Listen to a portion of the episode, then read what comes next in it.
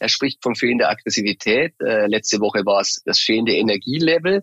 Und was sehr, sehr auffällig war, er spricht davon, ja, das müssen die Spieler umsetzen. Äh, das waren die Spieler, die die Tore nicht gemacht haben. Also das klingt ein bisschen ratlos und ist nie gutes Zeichen, wenn sich der Trainer und die Mannschaft so ein bisschen voneinander distanzieren. Das wirkt ein wenig ratlos. Es brodelt so ein bisschen bei den Bayern. Drei Unentschieden in Folge heißt in München auf Bayerisch schon Krise. Unser Bayern-Insider Christian Falk hat da ein paar interessante News für euch über das aktuelle Verhältnis zwischen Julian Nagelsmann und seinem Star-Ensemble. Da ist Schärfe drin, würde ich sagen genauso wie in der Bundesliga. Union und Freiburg ganz oben. Der VfB Stuttgart holt zwei Weltmeister in sein Beraterteam. Max Kruse ist raus in Wolfsburg und macht sich Gedanken über seine nächsten Schritte. Also einiges dabei, worüber wir sprechen müssen. Und natürlich haben wir wie jeden Montag die ein oder andere steile These für euch dabei. Also los geht's. Viel Spaß mit dieser Episode. Ich bin Kilian Gaffrey.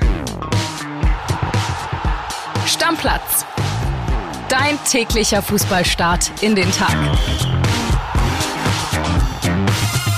Hallo Stammplatzfreunde. Montag bedeutet großer Analysetag. Ich habe schon richtig, richtig Bock. Und ihr wisst, André Albers, ihm tut nicht nur das Ärmchen weh, sondern er ist auch im wohlverdienten Urlaub, erholt sich ein bisschen, leckt seine Wunden und kommt dann vielleicht schon nächste Woche sogar wieder, weil er einfach nicht in die Sonne fliegen kann, weil es das Ärmchen nicht zulässt, ist ja schließlich im Gips. Dafür bei mir Max Schrader, arbeitet bei Bild äh, schon etwas länger, macht hier alles, NFL, Darts. Also der kennt sich wirklich richtig gut aus, auch in Sachen Fußball. Moin Max, schön, dass du dabei bist. Ein wunderschönen Kilian. Macht richtig Bock, wieder hier zu sein. Die ein oder anderen Stammplatzhörer werden dich schon kennen, du warst schon mal dabei. Also lass uns reinstarten, ich hab Bock. Ich habe erst recht Bock. Ich bin heiß wie Frittenfett. Max, kannst du dir vorstellen, dass ich heute der glücklichste Fan in ganz Deutschland bin? Auf jeden Fall. Also du bist ja schon ein bisschen größer als ich, aber gefühlt bist du jetzt auf Wolke 19. Nicht mehr Wolke 7, sondern ganz weit oben. Der Grund sind natürlich meine Unioner. Die erste Tabellenführung nach Beendigung eines Spieltags in der Vereinsgeschichte. Absoluter Wahnsinn. Ich weiß gar nicht, wohin mit meinen Emotionen. Es ist so, so cool, was diese Mannschaft leistet. Gestern 1-0 in Köln gewonnen quick and dirty, würde ich sagen. Die ersten 15 Minuten waren schon ordentlich turbulent, ne? Das stimmt auf jeden Fall. Also da ging es hin und her, viele Aufreger, aber das Ergebnis zählt ja besonders für dich. Ja, besonders für mich, würdest du sagen, verdienter Sieg für Union? Ja, doch, auf jeden Fall. Also, wie man die Union-Spiele kennt, die haben souverän runtergespielt und am Ende souveräner Sieg was mich begeistert hat, fünf Kilometer mehr gelaufen als die Kölner, spricht für mich dafür, dass die Unioner einfach diese Europa League-Belastung ein bisschen besser weggesteckt haben. Für dich auch? Ja, auf jeden Fall. Also sie mussten ja nicht reisen, das kommt vielleicht auch noch ein bisschen dazu, aber fünf Kilometer mehr in einer englischen Woche ist schon nicht schlecht. Ja, und dazu einfach 14 Punkte nach sechs Spieltagen, absoluter Vereinsrekord. Saisonübergreifend seit 13 Spieltagen ungeschlagen. Geraldo Becker in einer absoluten Topverfassung. Zwei Punkte vor den Bayern, also ich weiß gar nicht wohin. Ja, ich, ich merke schon, du bist, das Grinsen kriegen wir nicht mehr raus aus der Redaktion. Was traust du Union zu in dieser Saison? Ich muss ein bisschen auf die Euphoriebremse treten. Also ich glaube, Conference League ist dann schon das Maximum. Ja? Ja, ich glaube schon. So von hinten kommen ja noch ein paar Vereine, die Union ein bisschen runterdrücken werden. Ja, SC Freiburg ist vielleicht auch nochmal ein Thema. Die sind jetzt Zweiter, auch vor den Bayern, also Union und Freiburg. Wer das nach sechs Spieltagen gedacht hätte, also äh, der muss ich nochmal kneifen. Aber gestern nur 0-0 gespielt gegen Gladbach. Ja, kein gutes Spiel gewesen, also keine richtige Torschance. Das war eher ein maues Spiel und Neuhaus dazu noch verletzt. Ja, das sah gar nicht gut aus. Ich glaube, so für die Länderspielpause wird es eher eng weiß ich nicht, ob er dann dabei ist. Sah echt nicht gut aus. Denkst du auch Richtung WM könnte es bei ihm eng werden? Ja, also mit Prognosen ist natürlich immer ein bisschen schwierig, aber wenn da wirklich was am Knie sein sollte, boah, bei der Masse, die wir im Mittelfeld haben, eher schwierig. Kommen wir zu weiteren Themen und Thesen des Spieltags und ich würde sagen, Max, lass uns anfangen mit den Bayern.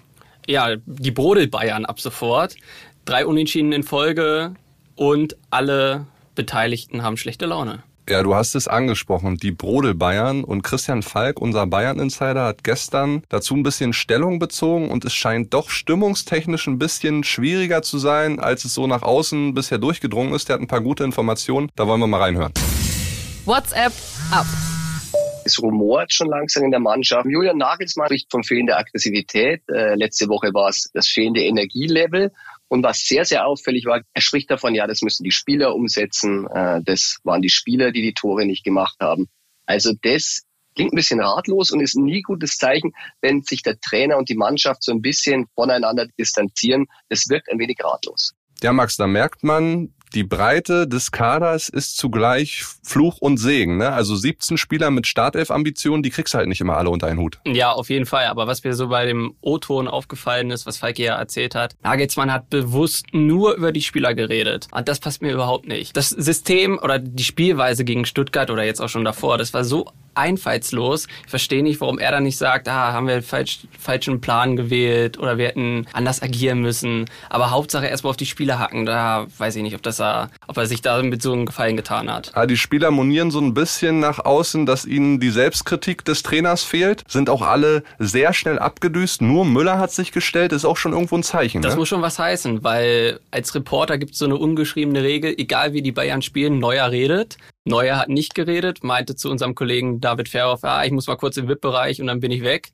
Kimmich auch nicht geredet, Goretzka nicht geredet, so die Führungsriege. Ja, also es sah schon mal besser aus bei den Bayern. Und damit wären wir bei meiner ersten These und ich sag dir, Max, ich habe das Gefühl, verliert Nagelsmann gegen Barcelona und Levi schenkt ihn vielleicht ein, zwei, wenn nicht sogar drei Tore ein. Könnte passieren, muss nicht, kann aber passieren. Dann werden wir in dieser Woche noch erstmals den Namen Thomas Tuchel in München geistern hören. Auf jeden Fall. Ich gehe da sogar noch einen Ticken weiter. Bis zur Weltmeisterschaft im November hat Bayern einen neuen Trainer und der heißt Thomas Tuchel. Du denkst, Julian Nagelsmann wird dieses Jahr entlassen? Ja, denke ich. Die spielen jetzt so einen Mist, haben Glück gehabt, auch jetzt wieder gegen Stuttgart noch mit dem Lattentreffer, jetzt gegen Barcelona, die sind super in Form. Boah, sieht Nur englische. Wochen kommen dazu, Ja. aber die haben alle. Ja klar, die haben alle. Ja, da bin ich gespannt. Also so weit will ich nicht gehen, aber wie gesagt, Thomas Tuchel wird schneller in München auftauchen, zumindest der Name in den Gazetten, als wir uns alle denken können. Und er persönlich auch. Ja. Eine andere Sache noch an dem Spiel, ist dir bei vier Bayern-Stars was Spezielles aufgefallen? Wenn du es so sagst, erstmal nicht, aber dafür bist du ja da, um uns allen das zu erzählen. Ich habe mich gewundert, auf einmal sind da vier Bayern-Spieler auf dem Platz, die alle eine Handbandage tragen. Gnabry, De Licht, Masraoui und Tell. Ja, das stimmt sogar. Und ich glaube, nur drei waren verletzt, richtig? Ja, Gnabry, De Licht und Masraoui haben wirklich was an der Hand. Und dann habe ich von unserem Kollegen David Verhoff, Bayern-Reporter, erfahren, bei Tell ist das tatsächlich ein Aberglaube, ein Ritual. Wahnsinn. Noch nie gehört, dass jemand Ja. an der Hand irgendwas trägt. Aus Ritual und Aberglaube hat er schon im U17-WM-Finale äh, getragen, als er Kapitän war. Also das muss er nochmal ausführlich erklären. Geile ja. Geschichte. Ja, verrückt. Also ich kenne das ja auch nur selber vom Kicken. Ich würde das total behindern. Das muss er mal erklären. Schauen wir nochmal auf die Stuttgarter. Für die war es eine kleine Sensation in München, was mitzunehmen. Die nächste Sensation bzw. Revolution äh, kam dann äh, gestern auf der Mitgliederversammlung, als Alexander Werle verkündet hat, dass drei ehemalige Stuttgarter jetzt zukünftig einen Job übernehmen werden. Philipp Lahm, vielleicht einige von euch werden sich noch dran erinnern, hat mal in Stuttgart gespielt vor der WM, war eine Laie damals von Bayern aus. Sami Khedira, auch Weltmeister, die sollen jetzt Berater des Vorstands und Präsidiums werden. Und Christian Gentner, Ex-Kapitän, steigt auch noch ein. Der wird nächstes Jahr ins Management rund um die Lizenzspielermannschaft einsteigen. Ja, was sagst du zu dem Move? Das klingt erstmal ganz gut. Kennen wir ja auch aus anderen Vereinen. dass Dortmund Ex- zum Beispiel mit Sammer. oder Leverkusen mit Rolfes, dass Ex-Profis wieder hochgeholt werden. Ich glaube, einem wird das nicht so schmecken und das ist Sven Mislintat. Der war nach dem Bayern-Spiel oder während der Halbzeit schon so angefressen. Und dann wurde auch noch ein bisschen gefragt, na, wie wär's denn, wenn auf der Mitgliederversammlung die Vertragsverlängerung verkündet wird? Da guckte er schon von der Kamera weg und so ganz knirrisch. Und ja, müssen ja erstmal Gespräche stattfinden. Die gab's ja noch nicht. Also sein Vertrag läuft nächsten Sommer aus. Ja. Äh, Gespräche, wie du sagst, äh, nicht vorhanden bis jetzt. Ja, könnte auch ein Zeichen sein irgendwie, ne? Ja, und wir kennen ihn ja auch als klaren Kenner des Geschäfts. Der weiß ja auch, was passiert, wenn auf einmal drei Ex-Stars da mitmischen. Und bei ihm könnte ich mir auch vorstellen, dass er sagt, so Freunde, jetzt lasst mich in Ruhe, ich hau in den Sack. Ist deine These, ja? Ich kann mir das gut vorstellen, ja. Ich kann mir gut vorstellen, dass der VfB mit diesem Trio, ich finde, ist gut, wenn man Ex-Profis zurückholt. Das kann auch für eine gewisse Kontinuität dann im Verein sorgen, dass der VfB es schon in der übernächsten Saison, also in der Saison 2023, 24 vor der EM packt, wieder in Europa mitzuspielen. Also die qualifizieren sich mit diesem Trio für Europa. Die werden coole Sachen einführen, glaub mir. Das ist, das ist deine starke These. Ja, Alle. VfB-Fans werden jetzt sagen, ja, kann ich mir vorstellen oder vielleicht auch nicht. Also Ja. eure Meinung dazu ist gefragt, schreibt uns gerne mal. Machen wir weiter mit Max Kruse. In Stuttgart hat er noch nicht gespielt. Vielleicht macht das noch. Jetzt wurde er suspendiert, spielt nie wieder für den äh, VfL, wenn es nach Nico Kovac geht. ja, verrückt die Entwicklung. Zwei Wochen nach Ende des Transferfensters sagen sie in Wolfsburg so, jetzt spielst du nicht mehr. Es ist verrückt. Ja, erst im Januar, Februar ja von Union gekommen, jetzt dann im Sommer nicht gewechselt, jetzt schon rausgeschmissen bei Nico Kovac und was macht er jetzt? Kannst du den Wechsel nach Amerika vorstellen? Sein Sohn lebt da, das Wintertransferfenster wäre dazu geeignet. Was macht Max Kruse? Was denkst du? Also meine These ist, dass Max Kruse noch mehr Bundesligaspiele machen wird als Nico Kovac als Bundesliga-Trainer. Ach ja, das müsste ja bedeuten, dass äh, der Kollege Kovac entlassen wird. Auf jeden Fall. Wer das Spiel gesehen hat, und da werden auch die Wolfsburg-Fans zustimmen, was die für eine Grütze spielen, ist unfassbar. Äh, die, die mauern nur, keine Idee nach vorne und wenn Kruse mal reinkam, war das wie ein Genie Blitz, da war ein ganz anderes Spiel drinne. Die spielen gefühlt mit sechs Sechsern und alle versuchen das Tor wegzuverteidigen. Ich glaube nicht, dass sich Schmatke und Schäfer das länger angucken werden. Ob Kruse dann nochmal in Wolfsburg aufläuft, weiß ich nicht, aber es gibt ja auch noch andere Vereine in der Bundesliga, die für ihn durchaus interessant sein könnten. Welchen Verein denkst du denn? Wo würde er noch hinpassen? Ich könnte mir sowas vorstellen wie VfL Bochum. Aber die haben das Geld nicht, Max. Naja, du, du brauchst ja auch eine Vision in der ähm, Liga zu bleiben. Wenn die nach der WM zehn Punkte Rückstand haben, was machst du dann?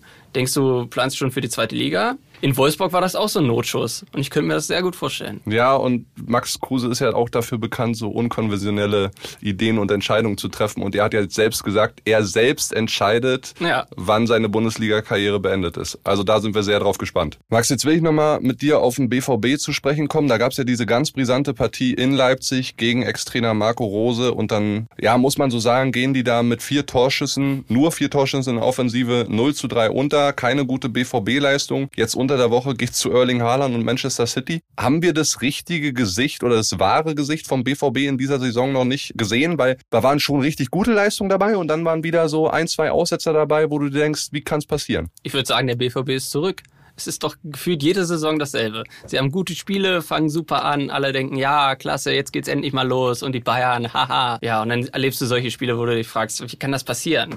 Dann hast du da die Brands, Reus, die einfach nur mitspielen, keinen richtigen Zweikampf gehen. Das, das ist Dortmund. Das ist für mich Dortmund. Also ist bei dir wieder in deinen Gedanken vielleicht dieses Mentalitätsproblem? Wir dürfen ja eigentlich das M-Wort nicht mehr sagen, wenn es um Dortmund geht. Dann freuen sich die Herren da ganz besonders. Aber eigentlich, ja, Müssen wir schauen, wie es jetzt ausgeht, dann auch bei Manchester City. Also da bin ich sehr drauf gespannt. Also wenn du da richtig Pech hast, dann kannst du da vier, fünf, vielleicht sogar sechs Dinger fangen. Erling Haaland wird brandheiß sein, der wird glühen vor Motivation. Und wenn da die Abwehrreihe das ein oder andere Problemchen bekommt, oh, dann wird's richtig schwer für den BVB, ne? Und dann am Wochenende Derby dann kannst du schon die, in die erste Mini-Krise reinschlittern. Aber das haben wir ja auch bei den Bayern. Also Klar gefühlt, die Liga ist nach sechs Spieltagen super interessant. Union, ja. Freiburg oben, Leverkusen schwächelt, RB hat den Trainer gewechselt, die Bayern machen drei Unentschieden in Folge, Dortmund verliert. Da ist einiges äh, am Ruckeln noch bei den Top-Teams. Ja, braucht keiner mehr sagen, die Bundesliga ist langweilig. Woran liegt es für dich? Liegt es an der WM, die kommt, dass alle so ein bisschen nervös sind, dass einfach auch eine andere Saison dieses Jahr gibt? Oder was denkst du, woran das liegt? Ja, das kann gut sein. Also der ganze Saisonstart und die ganze Aufmachung der Bundesliga ist ja ein bisschen anders. Und das kann ich mir sehr gut vorstellen. Vor allem, wenn man jetzt so sieht, die ganzen Vereine, die letztes Jahr richtig gut waren, Leverkusen oder Leipzig unter Tedesco ja auch, dass die sich denken, na, brauchen wir vielleicht nicht mal 100 Prozent geben, machen wir ein bisschen lockerer. Tja, klappt nicht in der Bundesliga. Macht's für alle Tipper da draußen wahnsinnig schwierig, die Ergebnisse gut vorherzusehen. Bei mir hat's am Wochenende sehr gut geklappt. Ich bin in unserer Stammplatz-Kicktipp-Runde 534 Plätze nach oben geklettert. Bin jetzt endlich wieder punktgleich mit André Albers. Grüße gehen raus, Schatzi. Ich hoffe, du genießt deinen Urlaub. Aber es muss ja nicht nicht immer heißen, dass man Ahnung vom Fußball hat, nur weil man Glück beim Tippen hat, ne? Das stimmt. Ob wir Ahnung vom Fußball haben, werden wir diese Woche wieder unter Beweis stellen. Es stehen viele geile Europapokalpartien an. Max, vielen Dank, dass du bei mir warst. Hat sehr viel Spaß gemacht. Danke, immer wieder gerne. Deckel drauf, Freunde. Schöne Woche. Stammplatz. Dein täglicher Fußballstart in den Tag.